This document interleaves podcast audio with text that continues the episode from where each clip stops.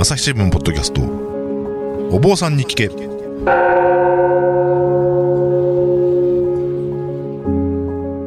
朝日新聞の武田真雄です。不安を抱えて生きる人々が大勢いる時代。いつもとはちょっと視点を変えて普段の生活で得られない気づきを発信したい。ということで、日々の気になるあれこれをお坊さんに聞いてみようとお届けしている。お坊さんに聞け。えー、前回に引き続きですね、またあの、広島市の不問寺さんから、えー、住職の吉村翔さんにお話を聞いてですね、お届けしようと思ってます。えー、前回まあご説明差し上げたんですけども、この漫画がすごい2023。こちらあの、毎年吉村さんが、あの、お坊さん枠で、あの、お坊さんお坊さん枠ですね。そうですねおお坊さん枠で、あの、漫画5冊を推薦してるんですけど、1位から5位まで順番つけて。えー、で、まあ、2022の方は去年やって、今年また2023年ということで、一つずつ、なんでこれ選ばれたんですかっていう話を伺ってます。前回はですね、えー第5位の。追い出された万能職に新しい人生が始まりましたと、なぜこれを推薦されたのかというお話を聞きました。で、あと、えっ、と、3位のですね、私の息子が異世界に転生、異世界転生したっぽいですね、フルバージョンというのがありまして、こちらはあの、えっ、と、前々回昨年の収録の方でたっぷり語ってるので、あの、はしょり気味に3位の方は先に、ちょっと、あの、終わらせていただきました。でもこの作品を紹介していただいたことで、はい。別の仕事が、につながりまして、はい。あの、お医者さんのはい講演会みたいなのに呼ばれました。まあね、うちの息子が異世界転生したっぽいっていうのはあれですからね、な、なんていうのかな。だからその、ね、人を失った時うに、ん。どうやって回復していくかって話ですもんね、うんその頃をね。ですから、まあ、そういうこともあるんですね。それもうなんか、いろんな人が聞いてるんだなと思ってそう。そうあの、これ、作者の方がなんか、このね、配信会は確かリツイートかなんかして。あ、本当ですか？はい補足されたと思って、嬉しいと思って見てましたけど。嬉しいですね。はい、あの、金本さんだと思いますけど。はい、ありがとうございます。ありがとうございます。はい。えー、で、えー、次、その4位が望郷太郎うん。ということで、えー、こちらの望郷太郎の説明がですね、ド直球の SF、異風ものだが、これもある種の異世界というのが、あの、吉村さんがこの、この漫画がすごい2023で書いてある説明です。うん。えーなぜこれを推薦されたのかというお話を、えー伺おうと思ってるんですけど、これ、作者が山田義弘さん。はい。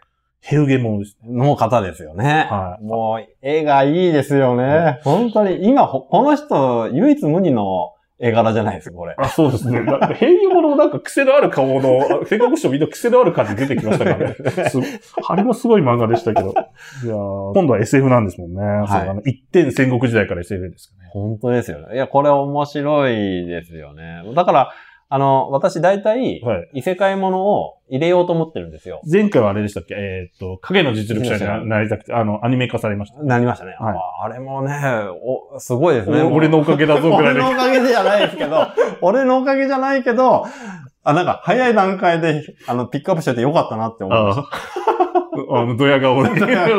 お俺が、俺が、俺が、俺が見つけたったみたいな。俺が見つけたわけじゃないけど、まあ、もうとね、当時からも当然大人気だったと思いますが。いはい。や、でもこの、えっ、と、望郷太郎は、これどういう話なんですか、そあもそも。のー要は、えー地球が未曾有の大寒波はい。に襲われてしまってですね、えー要は、主人公は、ね、大金持ちはい。なんですよ。なので、あの、コールドスリープっていうんですかね。冷凍睡眠。ね冷凍睡眠、自分自身がその、えーその眠りについて何年か後にこう、復活するみたいな、はいまあそういう機会を持っていて、はい。家族と一緒に、あだから自分と、妻と、妻、奥さんと子供そうですよね。ではい。すね。が3人がそのコールドスリープに入って、はい。えー目覚めたところからスタートうん。する話なんですよね。目覚めた時も、実はあれですね、奥さん子供が。もう亡くなっそう。実は亡くなっていて、もういきなり絶望のところからスタートはい。していくっていう話なんですよね。で、これ確かコールドスリープした場所は、中東のあたりなんですかね。なんかそんな感じでしたね。そうそう。うんうんうんうんそうなんですよね。なんかえっ、と、ユーラシア大陸の話ですからね。そうそう。だから、シルクロードの西の端のぐらいのあたりから話がスタートして、としてだから望郷太郎っていうのは要するに本人が日本に帰る。帰ろうとしようとしてるからってところですよね。うんうんうんで、この話は一体何がユニークなのかっていうところなんですけれども。はい。もう、えっと、その、コールドスリープしてから500年が経ってるはい。ところで、はいで、500年経った、で、大寒波に襲われた、その地球が、500年経ってどうなってるかって言ったら、はい。もう、ほぼ原始時代というか、はい。もう、すごいしんどい時代に、なんか、なってしまって、もう、はい要は文明がなくなってるはい。状態なんですよね。うんで、そこのところにいきなり現代人が放りうん出された。で、そこでじゃあどのように生きていくのかって言ったら、まあ、いくら、その自分が元金持ちであったとしても、うん完全に無力うん。なわけですよね。はで、その、その土地その土地の、えーまあ、500年の間に育まれた文化っていうものに適応していきながらはい。生活していくしかないと。うんうん。だからもう価値観が全然違う。まあそう。読むとわかるけど、まあひどいですよね。ひどいですよね。本当にひどいですね。ひどい価値観。うーん、もう、弱肉強食を超えてますよね。本当に。いやー、もうとにかくね、食べ物もないし、なくないから、だから、人が亡くなったら、とりあえず、その、葬儀もしないで、そのお肉として食べた方がいいっていいっていいううね、価値観。価値観ですよね。ねカニバリズムですよね。よねそだからなんかそういうとことか、あとはちょっと一応小さな集落とか村社会みたいなものがあったりとか、うんあと、文化人類学でいうトポラッチみたいな、う。はいはい。あの、ものをこう、交換する、はい。あの、風俗っていうか、はい種族みたいなのがあったりするんですけど、まあなんかそういったものなんかも、こう話の中に取り入れたりだとかして、はいあの、原始のこの集集落ってどういうことが取り行われているのかっていうのも、ちょっと、あの、うまい、うまいこと入ってて面白いですよね。初めだからもう、なんか物々交換すらないようなようなぐらいの状態から、うん。なんか物々交換っぽい世界になって、その後なんか、貨幣経済じゃないけど。どんどんどんどん文明がね、進んでいく。そう、そうなんですよ。中国にこう伝わ、流流れてくれば来るほど、そう貨幣まあ西からシルクロードをこうやって日本に向かって旅していくと文明の度合いが上がってくる。上がっていく感じですよね。でもまだ奴隷とかいますからね。そう、そう。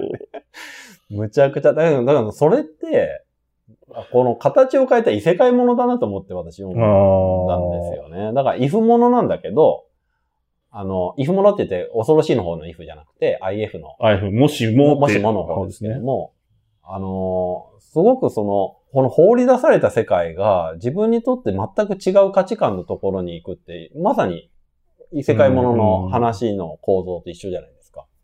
ってなった時に、あの、異世界ものはどうしてもファンタジーが入ってきてしまうので、例えば魔法だとかそういったものが普通そうですね。入ってきますよね。はい。ってなってくると、あまりにもかけ離れていて、うん自分がその中にはちょっと入っていけない。異世界ものと大体異世界行ったら魔法能力を得て、チートして 無双みたいな。さらにハーレム状態みたいな展開になりがちですから、なりがちになっちゃうので。うんでなってくると、ちょっとこう、やっぱりこう観客として見るっていうような世界観になっちゃうんだけど、この望郷太郎はうんリアルすぎて、はい自分だったらどうするかっていう視点でずーっと読めちゃう。ああ、なるほど。しかも、あの、お金を、元金持ちだったとしても、はい金を持ってない。そうですね。まさに裸一貫からスタートしないといけない。でも金持ってないから、そもそもあの、じ石器時代の人だから金、相手方も金の概念がない。がなないいっていうね。そこですよね。そう。だから自分の体しか頼るものがない世界うん。っていうのが、もし本当にあったとしたら、これも、要はサバイバルうん。の世界だから、斎藤隆夫そうそうそうそう、斎藤隆夫のサバイバルを思い出すわけですよ。はい。あれはまだちょっと道具があったりとか、うん。あの、いろいろしたりとかしましたけど、あのー、現代人がもういきなりその世界観に行った時に、果たしてどうなっちゃうかなって。うんこんなに、望郷太郎みたいな、その、東京に戻ろうとかっていう、で、うん妻も息子も亡くしてしまって、もう干からびてしまってるわけですよね。で、そのムクロを見たときに、ああ、じゃあもう東京に戻ろうって自分だったら、果たして思うかなって。いやー、なんかそれを自分に当てはめて考えたらどうするんだろうって考えるとなんか難しいですね。うん。なんか、諦める気するな。ねいいかなって思う気がします。うん。彼のそのエネルギーってどっから来てるんでしょうね。って思いますよね。うんだからこの、まあ、そこのエネルギーが一体何かっていうのがちょっとわからないけれども、うんでも必死に生き生きようとしてるっていうところは、すごく励まされる部分がそうですね。あって。なんですかね、あの、割と SM ものとしては、あの、そのコールディスドスリープで目覚めたら、うん。よくわからない未来だったって、もうそれこそ、なんだろう、ファインラインの夏への扉とかも多分そうだと思います。結構古典的な手法じゃないですか。そうですね。うん。でもまあ、その後なんですかね、その、原始時代から人類やり直す的なね、話。若干、猿の惑星もそうなのかなって そうですよねそうそう。猿の惑星は、やっぱり猿だと、はい。あの、で、あれも最後の大落ちが、そうですね。ね、自由の女神あれがあれがすごいあれがすごはい重要。あ、これ、ネタバレして大丈夫ですか？あ、いや、猿の惑星これから見る人いないんじゃないですか、さすがに。あれ、今なんかめっちゃネタバレしてるから話的に。えーっと、すみません。皆さん、あの、この話すべて今ネタバレ完全状態で進行しておりますが、今これはまずいと思われた方、あの、ここで止めてですね、ぜひ先に漫画を読んでいただきたいと思います。あ、ネタバレウォーニングしなかったですね。あしてなかった、してなかまあ。まあ、まあ いいや。まあいいまあいいや。そうですね。さ、望郷太郎の心配より、猿の惑星の心配しちゃいましたね。猿の惑星みんな知ってるだろう、さすがに。SS 好きな人でみんな知ってるだろうって気がしまいや、まあリメイクもされてるし。そうそうですね。まあまあ、あの、猿の惑星これから見たい人すみません。あの、落ち入っちゃってごめんなさごめん本気笑いしちゃった。い。いやいや本当にすみませんでした。はい。そうですね。まあ、猿の惑星的なね。そうそうですね。まあ、はい猿の惑星だと、まあ、猿なので、ちょっとこう、あの、違う世界観。それこそ、えー、さっき言った、あの、異世界もののファンタジーみたいはな話になっちゃうけど、これやっぱりこう、同じ地平にいる人間だっていうのが最初からもう分かってしまうそうですね。し、えー500年前にその寒波で滅びてしまった残骸なんかもいっぱい見てしまうので、はいあ、ここはやっぱり地球なんだって言って、現実に突きつけ、突きつけられちゃうってはい。いうところがあった時に、やっぱりどう生きていくのかみたいな話なので、その、どう生きていくかっていう時に、この話がちょっと面白いなと思うのは、うんその、だんだん文明が進化していくじゃないですか。はいはい。そうするとなんか、もう本当石器時代みたいなところから物々交換が発生して、で、なんか貨幣らしきものが出てきて、うんで、今はかなり貨幣経済の話になってるじゃないですか。はい。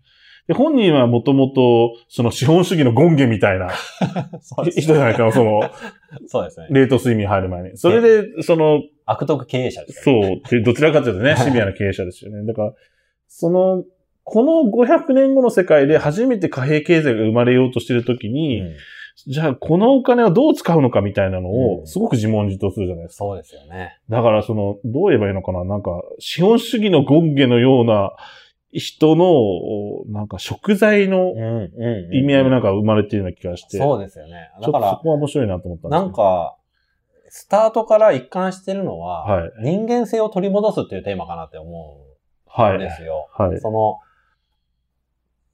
やっぱりこう人間っていうのは食べていかないと生きていけないとかっていう、うんうんもう基本的なところからスタート。とりあえず何か生き物を殺して食べるみたいな話ですよね。ですね。だから、すぐお腹すくわけじゃないですか。うん。睡夢から目覚めて。はい。ぱりそのお腹が空いたらやっぱ食べなければならないって当たり前のことなんだけど、その食事にありつけないっていうところからスタートしていって、で、えーまあ、なんとかはい。あの食事が手に入って、えー生きてはいけるんだけども、こう人と出会ったりだとかしていった時には、その人たちに認めてもらわないといけない。うんうん。この、じ自己存在っていうものをどうやって相手に認めてもらうのかって言った時に、相手の土俵に当然乗らないといけなはいい。わけだけど、その相手の土俵が結構野蛮だったりするわけですよね。なんか一番最初はそういう話からスタートするわけじゃないですか。うん。だけど、それを乗り越えていくことによって、この人は人間性を取り戻してうん。いくんですよね。うん。だから、原始的な、あの、ところの中で、この、なんですかね。要は、金に使われていた自分に気づくじゃないですか。はい、そうですね。ねあ、こ自分が金を使ってたんじゃなくて、金に使われてしまっていた。うん。で、その金に使われて、自分が一体何を幸せだと感じていただ、はいなんだろうかって言って、自問自答していきながら、でも結局、その、自分は食べていくっていうことであったりだとか、その基本的なところに幸せを感じるっていうことに喜びをうん。見見出していく。で、じゃあその、いやおなしに、こう貨幣経済、もう物々交換とか貨幣経済の世界に入っていって、はい。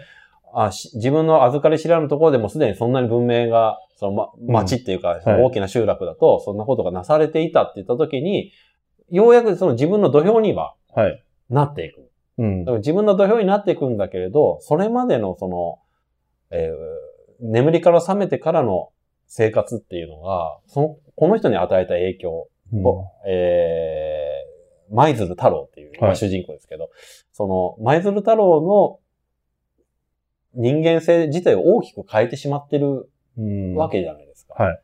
まあ、その中で、そのお金に使われるんじゃなくて、お金をどう使うのかっていうことを、やっぱりちょっと考えていくって言ったところは、これは本当に現代人のうん本当に考えないといけない。うんところであの、お金をたくさん持っていたら、それで幸せなのかっていうのって、こう、高度経済成長とともに、そういう考え方ってあったと思うんですけど、うんうんまあ、ある時それが頭打ちになるじゃないですか。うん。だから頭打ちにはなるんだけど、その、でも結局でもお金がないと何もできないこと自体は社会的には何変わってないはい、そうですね。わけですよね。で、なってくると、そのお金っていうものとの、を、やっぱりこう、たくさんあった方がいいっていうのを価値観自体変わらない。うん。で、それを、じゃあどう使うかっていうところまで、あの、いけてる人と、おそらく、その目的としてその、獲得するところまでで、あの、うんい精一杯の人っていうのも、当然今の社会だったらいるわけで、はい。そうなった時に、あのーどう、どういう状況の人であったとしても、そのお金との向き合い方っていうのをやっぱり考える必要性っていうのはきっとあるんだろうなとは思うんですね。ん。朝日新聞ポッドキャストお坊さんに聞け番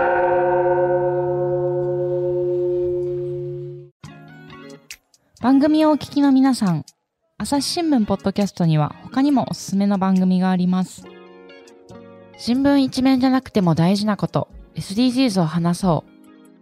月曜から金曜日まで多彩なテーマをお届けします。どこかの誰かの人生の匂いがする番組とリスナーさんから好評です。SDGs を話そうで検索してみてください。なんかでもその、お金の向き合い方って言って割と、その、お坊さん特有のものってあるじゃないですか。はいはい。その、お布施にしても、はいはいまあ、記者とかそういうのにしても。だから、その、必要なものは必要だけど、うんかといって過度に必要ではないみたいなラインっていうのはやっぱりあるんですか？考え方。まあ仏教的にはそれはもう、えー無用の長物っていううん。ぐらいですから、まあ基本的には、あの、必要以上のものはいらないっていう形ではありますよね。でも、タイとかに行くと、ほら、その、いわゆる、まあ、記者っていうか、うんお坊さんに寄付したものとして、うんまあ、いい車であったりとか、ああ、なんかあね、ありますよね、そういうカルチャーとしては。あれはでも、タイが経済成長したからですよね。あそういうことなんですかね。そうですよ。だってロレックスしてるお坊さんとかね、でいますからね、ね普通にね。あれはだから、昔の日本のお坊さん見るみたいじゃないです？あそうですかだから、よく、あの、昔のお坊さんの話とか聞くと、その、えーお檀家さんが、うんあの、うちの、えーお坊、住職、うん自分の檀家に、自分が檀家になってる、その菩提寺のお和尚さんにはいい車に乗ってってほしいとかっていう、ね、ああの、ふ、伏せで高級車を出したりとかっていうようなお寺もあったりとかした時代があるんそれでめっちゃバブルの頃ですか？そうですよねじゃあ今から30年以上前。以上前。40年前とかですうかね。ん。だからなんかそういう見栄の張りというか、ああ、そうね。えー要は定年退職した後にはい自分の目的として、えーあの、あの、お坊さんがいい車に乗ってるの、私がお世話したからですっていうような形で、それは。は、それはある種その方の自己実現だったわけですようーね。ん、なるほど、そういうことか。うんだからそれが今タイでは行われてるってことだと思う。まあ、タイというか東南アジアね、まあ東一部南アジアとか一部ですね。はい。はい。だからなんかそういう形の、あのーまあ、お金の使い方っていうのを、じゃあその、仏教的にはちゃんと考えないといけなくて、だって、えっ、と、過敏な、あの、伏せというか、そういったものっていうのは、あの、なんですかね、えー、自分には必要ないっていうふうにちゃんと判断しないといけない。あーっていうのはあると思うんですよ。そうなんですね。まあそもそも、まあね、あの、えー初期仏教というか、あの、お釈迦さんの時代のはい仏教というか、まあその後、ね、戒律でだんだんだんだん増えていくんですけど、その中にはお金を直接触ってはいけないとかありますからね。うーん。まあ日本の仏教とかではその戒律は採用してないので、はい。触ってもいいっていうか、まあ触ることもありますけれども、はい基本的には。もともと托発してたわけですもんね、そうです、おそうです。うん。だから、えーね、仏教だと、その、なんていうの、三物だとか、六物だとか、十八物だとか、その、最低限自分が持っておかなければならないもの以外は持ってはいけないとか、うんあとは全て共有物だっていう考え方がありますから、はい。だからなんか、その、ロレックスだとかって大丈夫なのかなと思いますよ、正直。いや、でもなんかね、その手の東南アジアの仏教の話をとそういう話って、チラッチラ出てくるんですよじゃあじゃあ出てきますよね。そうそう。で、実際になんかそのインドの方にいた、まあ、日本はお坊さんに話聞くと、それこそタクシーでいきなり10万円渡されたりとかうん。するって、まあ日本円でね、言えばうん10万円相当ぐらいお金渡されたりするって、坊坊さんだと分かった瞬間に、あでそれってどういうことなんですか？ったら要は、その、向こうはもらってくれてありがとうっていうのあそう好きなんですよね。うんそうそう。だから私はいいことしたんだと。うんそのお坊さんに対して、そういうことすることいいことしたから、これであの、ちょっと、あの、なんでしょうね。まあ、輪廻するのかわかりませんけど、うん次はもっといいステージになるぞと本人は思ってるわけでしょ。うだから、だからまあ、それがその功徳を積むっていうシステム、はい。東南アジアとかで信じられているシステムですよね。うん。なんだろうな、でも、あの、アッカンベ一休って一休さんの時代の話の漫画読んだら、はいはい。徳を積むイコール、商人がすごいお金じゃらじゃらとお寺に持ってく、イコール徳を積むみたいにそうですね。思われた時代もあるから、なんだろうな、でも。だから、望郷太郎は、だからそういう、なんだろう。お金に使われるっていうか、お金に取り憑かれちゃったところをどう断ち切るかっていう話でもあるんだけど、そもそも断ち切る以前に、あの、どうや、お金を使うことそのものをなんかやり直すような話じゃないですか。うん貨幣経済始まったばっかりだから。そうですよね。君たちにはこうなってほしくないみたいなこと言うじゃないですか。そこですよね。そうんだから、まだやり直せるかもしれないみたいな。そう、金に使われる人間にならずに済むかもしれないみたいなのあるけど、いやでも結局これ金に使われる人間になるってオチなんじゃないかなと。そう想像しますけどね。そうそうそう。この人たちにそういう期待を寄せてるんだけど、うん結局、裏切られるでしょうね。なのなと思いながらそ。んな感じはしますよね、あれうはね。ん。そういう雰囲気ですね。人間の欲とどう向き合っていくのかっていう話だから、非常に仏教的ではありますよね。欲は立てるんでしょうか？欲を手放していくことをしなければいけないっていうのが仏教の考え方ですね。はい。できるかどうかはまた別問題そうです、そうです。だから、あれできるかできないかっていうことを先に考えてしまうと、はいそれはもう足が一歩出ないから、うんまず最初に手放していくっていうことを実践していく。まあ、ちょっとチャレンジしてみようぜってことですできるできない関係ないんですよ。うんあのでやるかやらないかじゃなくて、あじゃない、できるかできないかじゃなくて、やるやる。っていうだけです。失敗してもいいですか？それは。もちろん当然それは失敗しても構わないですよね。だから失敗したら失敗したで、どうして失敗したのかってちゃんと考えてう、んそれでも手放し続けるっていうのが、なるほど。それはまあ僕らの言う、あの、え実践している座禅もそうですからね。うん。自分の思いっていうものを、欲じゃないですけど、自分の思いっていうものをこう手放し続けるうん。っていうことをやり続けてる。一回手放したら終わりではないってことですよね。そういうことですね。だから毎日やらなくちゃいけないってことですか？そういうことです。日々、日々やっていくってことは大事。うーん、なるほど。いや、なんか思いのほか、話ちゃんとオチがついたよなって気がしましたけね、仏教で終わりましたね。ど。いやいや、どうすんのかなと思って。でもまあ、この話自体もなんか、まだね、話途中ですからどうなるかわかんないんですよね。そうですね。なんかね、平家物の作者っていうだのと聞くとなんか、このままじゃ終わんないぞ終わみたいなら感じしますけどね。ししますよね、なんかね。あと、一ひねり、二ひねりぐらい来るんじゃないかと。ちょっとドキドキして読みます。とにかく面白い漫画なんで、はい。おすすめします。はい。ということで、えー、吉村さんのおすすめ漫画第4位、望郷太郎でした。あ、そうそう。ちょっと思ったのが、この望郷太郎の名前が舞鶴太郎じゃないですか。はい舞鶴ってあれなんですね。舞鶴港って京都にあって、あそこってほら、あの、戦後中国から引き上げてきた人たちが、はいあの、来た港なんですよね。あ、そうなんですか。だからそれかなとちょっと思ったの。はだから、あの、確か、あ、の、モズ翔平さんが作詞したの、岸壁の母って、はいはいはい。あねあの岸壁の母の岸壁って、舞鶴湖の岸壁なんであ、そうなんですか、あれ。はい。そう、そのはずなんで。で、だから、望郷太郎って言った時の望郷って、そっからきの、この舞鶴って名前、そっから来てんのかなとは若干思ったんですけなるど。ほど。それは、いい考察ですね。いやいや、あの、ふと思ったのはそれだけです、ね。ああ、舞鶴ってそういうことなのかあ。な。最後、舞鶴かもしれないですね。うん。到着するの。あ、それありえますね。あり日本で舞鶴港上陸ってありえますよね。ありえま。すね。当たったらドヤ顔でででも、これを作者がリツイートして、ねななんかフォローしてはい、変えるかもしれないですよね。あいつらに、あいつらにドヤ顔されるわけにいかないぞ。いかないぞって。そこまで影響力ありませんいや、ないない。多分ありません多分聞いてないんじゃないかなと思いますけど。あだから、そういうことかなってちょっと思いました。はい。なるほど。はい。なんか最後、そんな感じで終わりましたけれども。というわけで、まあ、次回は3位の方に行きたいと思います。今日は、あの、4位ということで、今日、今日というか、今回ですね。はい。はい。東京タラということでお届けしました。ありがとうございました。ありがとうございました。朝日新聞ポッドキャストお坊さんに聞け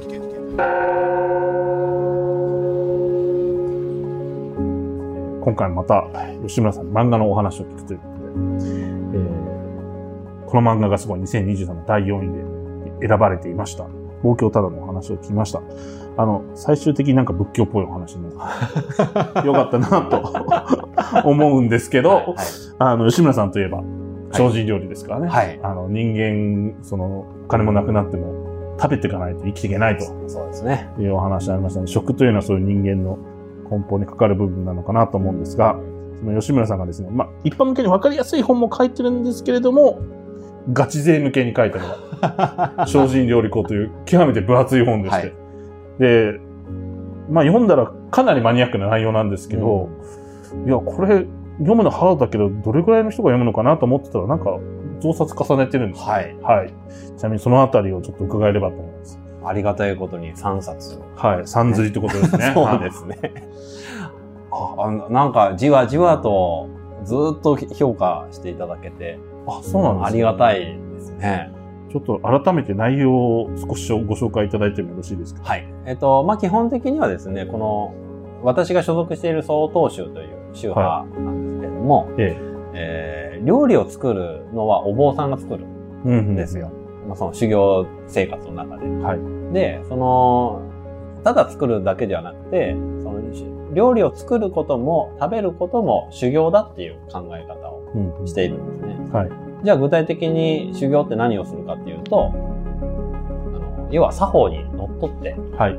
えー行われるっていうことになるわけなんですけど、うんだから作法にのっとってお食事も作るし、ん作法にのっとってお食事もいただくということで。うん。あの、たくあんで最後洗うやつですよね。ああ、それは違いました。あそそれは、えっと、簡易的な作法ですね。そうなんです簡易的な。もっとガチな作法あるんですガチの作法っていうのは、えー、総統宗の場合だと、座、えー、総堂という、まあ、座禅をする場所があるんですけども、その座禅堂の中でお食事をするときには、はいあの、たくあんで洗うんじゃなくて、えー、木のヘラですね。はい。ちょっと長細い木のヘラの先に、はいえー、木綿を。あの、結びつけてですね。それで、こう、最後、全部拭いていくんですよ。そうなんです。で、拭くときにいきなりその汚れたね、器を拭いたら、すぐ麺がダメになっちゃうので、あの、熱いお茶だとか、はいあと熱いお湯だとかはいっ。ていうのを2回ぐらいこうくぐらせてから、うんえーそれを拭いていくと。なるほど。だからそういう作法なんかあなんかがあったりとかしてすい。ません、たくあんの印象しかなくて申し訳ないです。ええまあ一般的なだからたくあんのイメージだと思うんですよね。それなんでかって言ったら、多分おそらくですけど、はいここはあの文献がないので何とも言えないんですけど、その禅宗でそういうふうな綺麗なその器の洗ったりだとかっていう形をとっているのが、最終的に民間に降りていった時に、はい箸でたくあんでこうんうお茶を洗うとかっていうのを、は多分ひいおばあちゃんとかおじいちゃん、もしくはおじいちゃんおばあちゃんあたりの方たちがされているのをご覧になった方ももしかしたらいるかもしれない。うんねで、それは、あの、お禅の時代、はい。箱禅の時代の話で、えー、箱禅っていうのは、こう自分がこう食べる食器っていうのは全部箱の中に収められていて、はい。箱を裏、えー箱の上に蓋を裏返してはいそこをお膳に見立てて、中に入っていた器を乗っけて、はい。それで食事をするっていう文化が、まああったんですよね。うん明治時代あたりぐらいまではあったのかな。から昭和、うんまあ残っては、うんグラデーションがあるんですけど、一応残ってはいた。で、その中の器を使って食事をするときには、最後そのお茶ではい。洗って、で、えー、たくあんも食べて、あの、軽く拭いて、中に収めて終わり。うん。生活をしてる。で、なんでかって言ったら、その水場っていうのがそんなに、う自分家の中にあるわけではなくて、外からの井戸でうん。あの持ってきたりだとかするので、水は貴重だったわけですよね。でなってくると、毎回毎回、例えばシンクで洗うみたいな、そういったことはし,、しなかったんですよ。ちなみに今の話ってあれですか？全部精進料理庫に書いてある。でこれは書いてあったかな書いてないですよね。あれは、あれはどちらかというと、精進料理そのもののの話です。だから、ねね、そそういう、えっ、と、一応、食文化の話が、あの、前提にあって、で、そういう文化から、文化におそらく流れていったんだろうという話にはなってはいるんですよ。だからそういったことなんかも含めて、えー食べる作法と、はいえーあね作る作法と食べる作法というのが、その道元禅師が鎌倉時代に書かれた文献をもとに、えーどういったものだったのかということを、まあ、一つ解説しているのが前半部分。はいで、後半部分が、えー中、インド、中国、日本はい。というこの仏教の流れとともに、あもうお坊さんの食事のその作法とかそういったものっていうのはどういう流れを辿ってきたのか、実際の食事風景ってどういうものだったのかってことについて触れた内容に。版を重ねるごとにだんだんどんどん正確になってる。あそうですね。ちょっと、ちょっとずつあの、あの、も、も、誤字脱字とかを、はいあの、直させてもらえる機会なので、はい。あの、今回で完全版になってるはずこ今回完全版なんですか だから3冊になっていれば完全版になってるはずです。はい。あの、ぜひ、皆さん、精進料理こう、まあ結構、その、本気で精進料理知りたい人にはいいんじゃないかなと。そうですね。うん、あの、手軽にみたいなところでいいんだったら別におすすめはしませんけど、そもそもいや、おすすめしてください。すいません。一応おすすめしますが、あの、おすすめしますが結構難しいですよ。結構難しいですよ。何ですかね？あのね、あの、おかゆを食べなさいみたいな本も。はあ、ありますよね。い。まあ、それ Kindle でしかね。あ、そう。あ、そうなんですか、今？もうあの、実際の本はもう古本でしか手に入らないので、あそうですか電子書籍しか。割とあの、そういう、もうちょっと優しい一般向けの本もありますので、そっちから入ってもいいかな。あ、そうですね。あ、そう言っていただければ納得できます。はいはい。いや、精進料理こういきなり行くと、えーって多分なると思うんです、これ。いますかね。や、これ、えーってな、まあもちろん、あの、ちゃんとね、版を重ねてるから素晴らしい本なんで、あの、ぜひぜひ読んでいただきたいと思いますが、あの、ちょっと料理教室に通う感じで、ふって手を出すと、えーってなるかもしれないそうですから、あの、吉村さんの本ですと、あの、もうちょっと優しく一般向けに、あの、精進料理の作り方などを解説してる本もありますので、そっちで物足りないなと思ったら、ディープなね。はい。あの、ディープに、あの、いろんな知識を、こう、蓄えたい方はぜひ。はい、そうです。私もあの読みましたけど、かなり、おかなりマニアックですごいなと思って。はい、あの、とても面白かったし、勉強になりました。ありがとうございます。はい、ということで、あの、興味のある方はそちらご覧いただいてもいいかなと思います。えー、朝日新聞、ポッドキャストお坊さんにけ、えー、竹生翔が今回もお届けしました。朝日新聞デジタルでまとめページがありますので、そちらの方をご覧いただけたらあいいかなと思います。あの、お坊さんに聞けてサイト内検索するとたどり着けますので、吉村さんとのお話の過去の配信会も聞けます。えー、ちょっとチェックしてみていただいたらありがたいなと思ってます。ではまたお会いしましょう。